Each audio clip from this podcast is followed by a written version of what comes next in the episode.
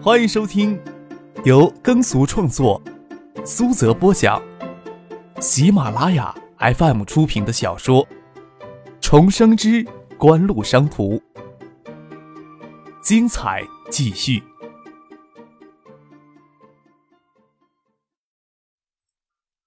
第二百五十集。唐学谦看了看手表，说道：“你说的时间快到了，这个李一华还会不会过来呀？”“谁知道呢？只是一点小小的障碍，看起来跟他玩了一个恶作剧嘛。”张可耸耸肩：“信和联社问题重重，要拿信和联社做底子组建城商行，要让信合社真正的重生。”而不是肤浅的，仅从公司的形式上改为小生商业银行，要跨越的障碍很多，管理的工作可不是一般人能够胜任的。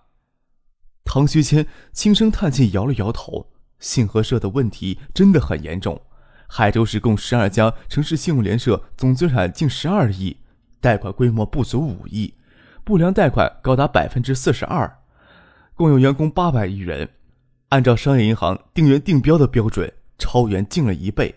有些信用社为了个人承包，如同自家小金库；有些信用社几近破产，资料档案也残缺不全。由于城市信用社一向都是地方能够直接掌控的融资工具，信用社的人事安排也都由地方直接领导。可以说，信用联社跟地方上盘根错节，仅仅要解决人员超编的问题，就不是一件轻松的事情。要想让城商行在这个烂摊子上盘涅重生，当真不是一般人能够胜任的。挂在墙壁上的试音钟滴答滴答的走着，已经过了约定的时间了。徐瑞平还想说张可高估了这个李义华的韧性，耿建中敲门进来，说道：“唐市长，呃，星河社有个叫李义华的过来，说是你这个点儿约他见面。我看了看今天下午的安排，好像没这回事儿啊。”唐学谦笑了笑，问道：“他人还在外边？”或许有什么事儿吧，小许，你去叫他进来。耿建中的话简明扼要，不过能听得出李一华找过来让他挡了一回，应该是李一华坚持他再过来问一下的。李一华在接待室里心虚的手心冒汗，负责唐学谦日程安排的秘书长都说没见面的安排，他还是坚持让耿建中去问一下，那简直是一脚踏出悬崖外了。许瑞平进来时，他并不认得许瑞平。只是欠着身子站起来，还只当耿建中不耐烦见他，随便找一个人将他赶走呢。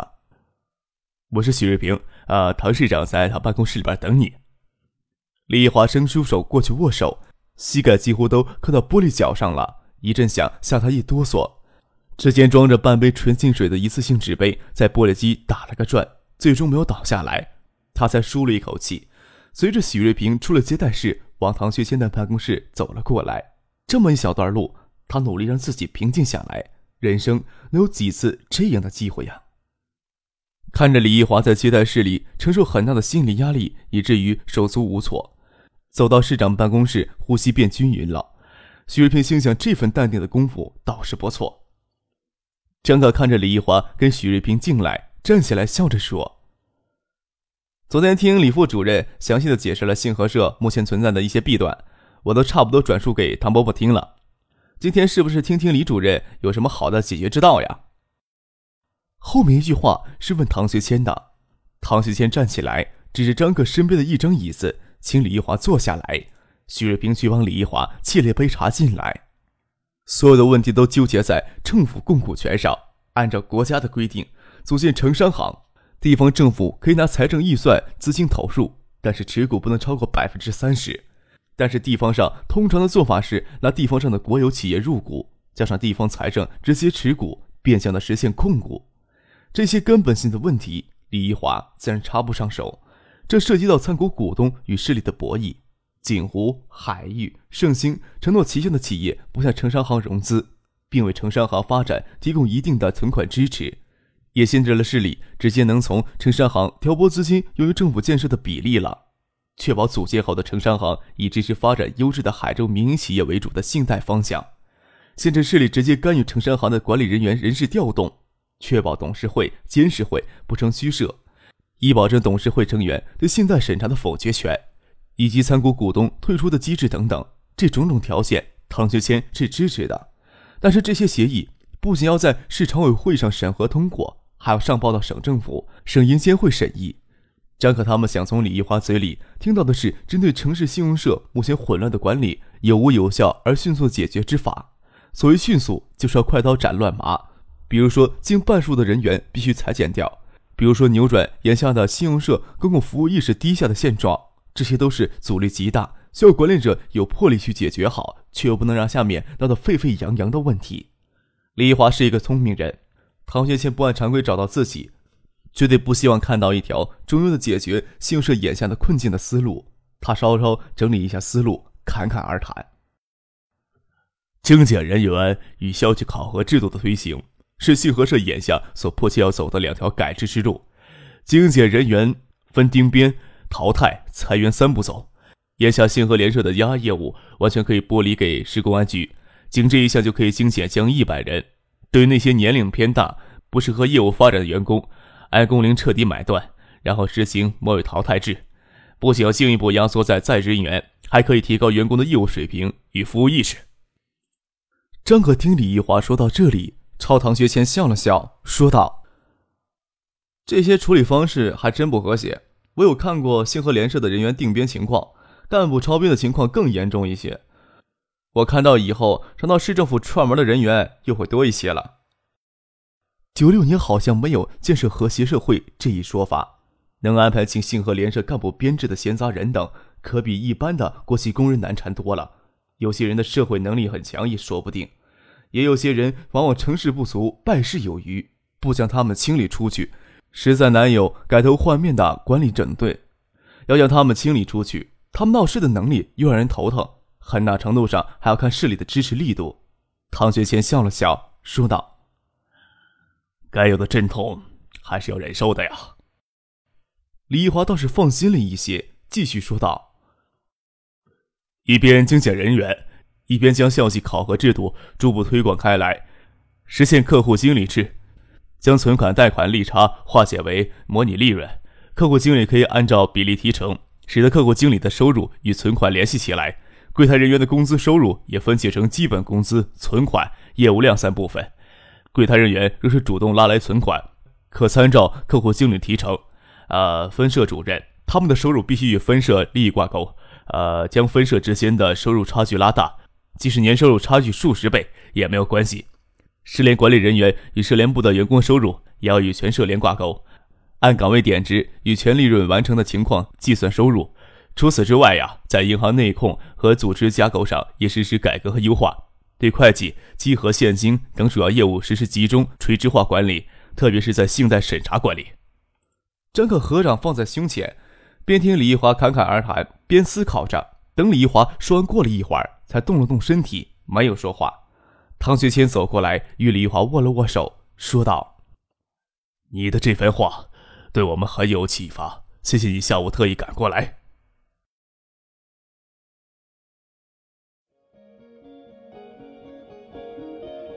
您正在收听的是由喜马拉雅 FM 出品的《重生之官路商途》。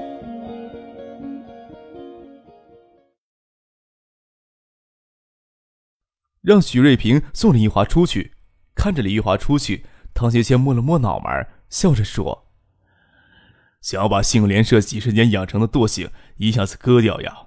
不要说那些给精简下去的人员，那些在岗的职工也会跳起来呀。”即使年收益差距数十倍也没有问题，他是没问题，我这的头就大了呀。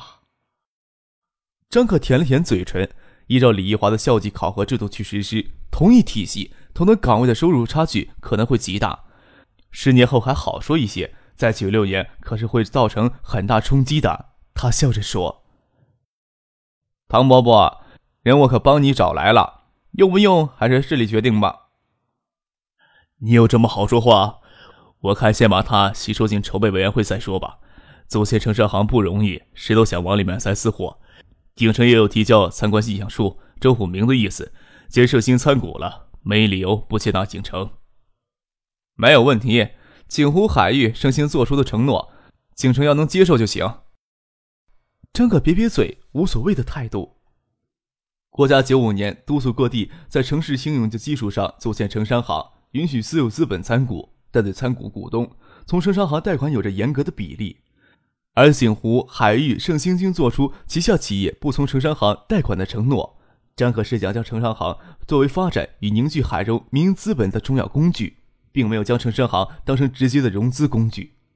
张可想，赵锦荣想参股城商行，一方面投资银行利润颇高，第二则是参与城商行可以方便融资，杜绝他的融资方便门，看他还剩下多少的热情。这个事情还要扯牛皮。各有各的说法，筹备组无法强制要求他们做出国家规定之外的承诺，不过倒可以拿这个做借口，阻止景城派人进入董事会呀。这样也行。张克笑了笑，城商行倒是不会太嫌弃资本太多。国际惯例要求商业银行的资本充足率不低于百分之八，根据初步评值，要对眼下海州城市信用合作联社的不良资产进行评估审计的话。信和联社的核心资本与附属资本总资本为负，也就是说，信和联社的资本充足率为负，净资产为负，这也倒没有什么奇怪的地方。城商行刚刚组建之初，还没有不良资产剥离一说。全国城商行平均不良贷款水平在百分之三十以上，除了营业网点资源与进入银行业渠道值得眼馋以外，其他的还不如直接破产算了。眼下各家关注的一个焦点就是。城市信用社长期形成的不良资产，既然不能剥离出去，那就要打多少折扣，然后计入城商行呢？无论谁都不会为不良资产买单。锦湖、海域、盛兴如此，就算是进来的景城也是如此。张克乐观的估计，对城市信用联社两个多亿的不良资产进行损计之后，其资本充足率极可能清零。注入一个亿的资本金，勉强能让城商行的资本率达到百分之八。更充足的资本金，无疑会促使城商行迅速的发展。争取城商行能在明年春末之前挂牌，也算是完成了一桩心事儿呀。要是能提前到今年挂牌，最好了。张克说道。景辉又不依赖城商行的资金，是不是去一次省城有什么新想法了？唐学谦回头看了张克一眼。听唐静说，你这次去省城。与陶静书记的秘书刘志军见面了。嗯，张克点点头说道：“第二天还有叶振民见了一面，他们对海州的经济发展都很称赞，有些好话，要不要复述一遍给你听呢？”呵，唐学谦笑了笑，刘志军说的一些话能代表陶静，只要陶静对海州目前的情况满意，就不会有太大的危机。不光聊这个，聊聊你的新想法吧。叶振民的那篇文章，呃，过两天便会登内参。唐伯伯，你不是已经在看了？是有在看，这次倒是享受超级别待遇。这篇文章抛出来，会掀起一些波浪吧？唐学谦问道。你们是在讨论这个？叶振民是国内对东亚各国贸易重要决策人之一，突然抛出与主流思潮相悖的观点，就算是发表在内参上。也注定掀起一些波浪。在叶家老宅讨论之后，叶真明很快就写出文章来，将稿子传给张克先读。张克自然不会指手画脚说什么，将手头的稿子转给唐学谦看，又提醒叶真明记得传一份给陶静。我们对东亚各国今后几年的形势都不大乐观，张克说道。不过东南亚各国经济动荡，对国内来说是个很好的机遇。怎么说呀？唐学谦刚看文章，还没有看透。东亚各国金融体系的缺陷所导致的金融动荡，很可能波及到制造业。产业资本要是有先知先觉的本事，这时候应该逐步撤出这些国家与地区，以求存稳。这些国家与地区意识到金融存在风险，正确做法也是采取措施，将投机资本救助出境，也不可避免的提高产业资本在这些国家与地区的生存能力。产业资本。从这些国家与地区流出那是必然的，倘若处置不当，会发生金融危机，更会加速产业资本的逃离。而国内十二亿的人口大市场，无疑产业资本是个绝佳的避险地。从国内环境来看，我认为今后几年应该是国内发展招商引资、发展制造业的一个大好时机。近三十年来，看着香港的崛起，东南亚地区的华商很自然形成以香港为中心的华商势力圈。改革开放十多年，华商资本向内地扩散。明年香港回归，内地十二亿人口的市场开发，再加上东南亚地区经济不稳定，会催化这个扩散过程。我想，我们海州可以做一些更积极的准备，提前将城商行办好，这是其中一项。张克始终将唐学谦当成父辈来敬重，注意保持晚辈的谦卑。在东南亚地区，为了经济形势问题上，他也是稍点即止。这里的经济问题，唐学谦有问他才答，说的太多未必合适。更多的内容，叶真明在文章里已经阐述彻底。即使以叶真明的身份，他此时阐述这种论点也是非主流的。影响所能影响的，剩下的就交给时间来验证吧。四点钟左右，张克走出市政府，站在人行道上，拂面吹来的微风。等着街对面的交通灯变化红绿灯，他没有让父亲开车进市政府。无论是沃尔沃还是挂军牌的奥迪，都太显眼了。秋后的黄昏，偶尔步行穿过城市，感觉也不错。张可这么想着，踢着脚下不晓得怎么会出现在水泥路面的小石子，手插在裤兜里，想着去学校接唐静，还是打电话叫父亲开车过来送他去香山看看晚星学校的建设进度。客少。张可转过身，看见李一华将香烟蒂子在青灰色的梧桐树上捏灭了，问他：“在这等我呢？”得确认这两天的遭遇不是一场梦啊。李华将捏灭的香烟蒂丢进一边的垃圾桶里。你知道，这很难分清楚呀。我也有人生若梦的感觉。张克笑了笑，通常也不会傻到用力打自己两巴掌。我还倒真掐了自己两下呢。李一华自嘲的说道：“在停车场没看到客少的车，就蹲在这里抽了一会儿烟。”张克走了过去，看见梧桐树给粘出不少黑斑，看来李一华在这里抽了不少烟呀。伸手向他要烟，李一华将空的烟盒掏出来，揉成一团丢进垃圾桶，跑到旁边的烟草专卖店买了一包云烟过来。我有些问题想请教客少。为什么是我？为什么是你啊？张可问李一华，李一华点点头。锦湖打算参股城商行，我恰巧是锦湖的老板，听出来很不可思议的事情吧？所以实在没有必要让别人大惊小怪。张可笑着解释说：“信用社的事情太麻烦，我是一个缺乏耐心的人，所以需要一把锋利的刀。你刚才所说的那些东西，恰巧是你，恰巧是你在信用社短期任职内的失败经历。”信用社的内部更习惯将你当成一个不务实业的工匠家，但是我的想法与别人常常不一样。李华张着嘴发了一会儿愣，才说道：“知道真相，果然是一小撮人呀。以前信用联社也学某些企业做法，搞竞争上岗，竞倒是竞上了，不过想拿自己的想法对城东信用社开刀，两三月的功夫就被冠以乱搞的罪名给调回联社了。”国人做事儿习惯拔丝抽血，循序渐进。张可将香烟夹在手里，说道：“暂时先让你进筹备组，我可不希望你在筹备组里与人和睦相处啊。”我们赵主任不也在筹备组？李华自嘲的笑了笑：“哪儿能和睦相处啊？”赵氏要是知道这件事儿，非捉狂不可。这时候倒也不顾及他了，在筹备组里处处受针对，那是可以预料到的事情。